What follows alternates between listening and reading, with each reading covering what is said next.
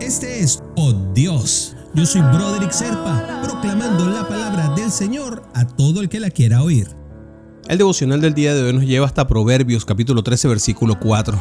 El alma del perezoso desea y nada alcanza, mas el alma de los diligentes será prosperada. En este devocional vamos a hablar acerca de una palabra que se utiliza mucho y que poco se entiende, que es procrastinación, que es dejar para después lo que podemos hacer ahora mismo.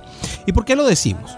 Miren, el diligente obra y actúa con interés, con esmero, con eficiencia y eficacia a la hora de realizar sus tareas. No piensa en dejar las cosas para después. Todo lo contrario, se caracteriza por ser rápido, pronto o ligero a la hora de hacer las cosas que tiene que buscar.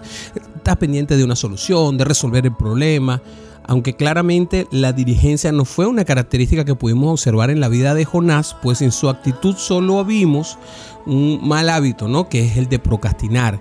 Y es aquí donde damos gloria a Dios, porque si no hubiese sido por su misericordia y por su gracia abundante, otro hubiese sido su final en Nínive.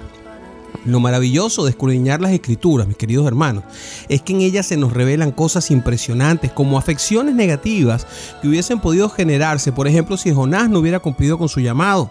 Porque si observamos lo que sucedió con los marineros quienes llevaban al profeta en su nave camino a Tarsis, nos vamos a dar cuenta de que a causa de la desobediencia de Jonás, toda la tripulación se estaba enfrentando a una gran tormenta que pudo acabar con sus vidas. Incluso si miramos al pueblo de Nínive, al ellos no haber podido escuchar el juicio de Dios, no hubiesen podido experimentar y por supuesto tampoco manifestar arrepentimiento hacia el Señor.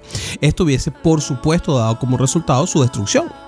Estas son consecuencias que podían haberse manifestado si Jonás no hubiese actuado y de igual forma sucede en nuestras vidas, pues al procrastinar más y más tiempo nuestro llamado, alguna tarea, actividad, o solución a un problema o enfrentarnos al problema aunque no tengamos solución, podemos llegarnos a afectar no solo a cada uno de nosotros, sino también a la gente que nos rodea. Seguramente, mi querido hermanito, mi querida hermanita, al evaluar nuestro comportamiento vamos a pensar, es momento de cambiar, debo dejar de procrastinar y es probable que este sentir no solo lo hayas tenido en este momento, sino en alguna otra oportunidad en que alguien te haya dicho algo que no te gustó con respecto a esta mala maña. Pero te voy a decir que solo no lo vas a poder hacer. Tienes que hacerlo en base a la fe y a la oración, la lectura de la palabra, la congregación con otros hermanos. Tomar decisiones adecuadas en momentos adecuados no es fácil. No dejarte dominar por la ira no es fácil.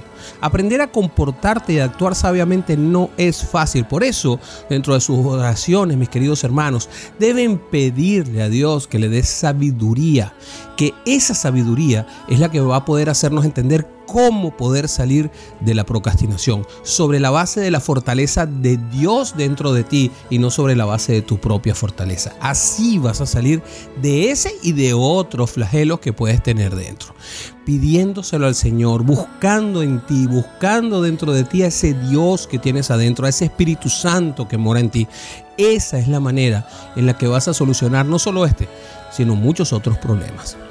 ¿Qué tal si oramos por esto? Padre, quiero que mis actos sean coherentes a lo que profesas en mí. Señor, límpiame, límpiame de mis malos conceptos, de mis malas mañas, de mis malos momentos, Padre. Ayúdame a estar en el camino de lo que tú quieres de mí, a ser diligente, a estar pendiente de las cosas en el momento adecuado. enséñame a enfrentarme a los problemas aunque no tenga solución y a solucionar los problemas que puedo solucionar. Te lo pido en el nombre de Jesús. Amén, amén y amén.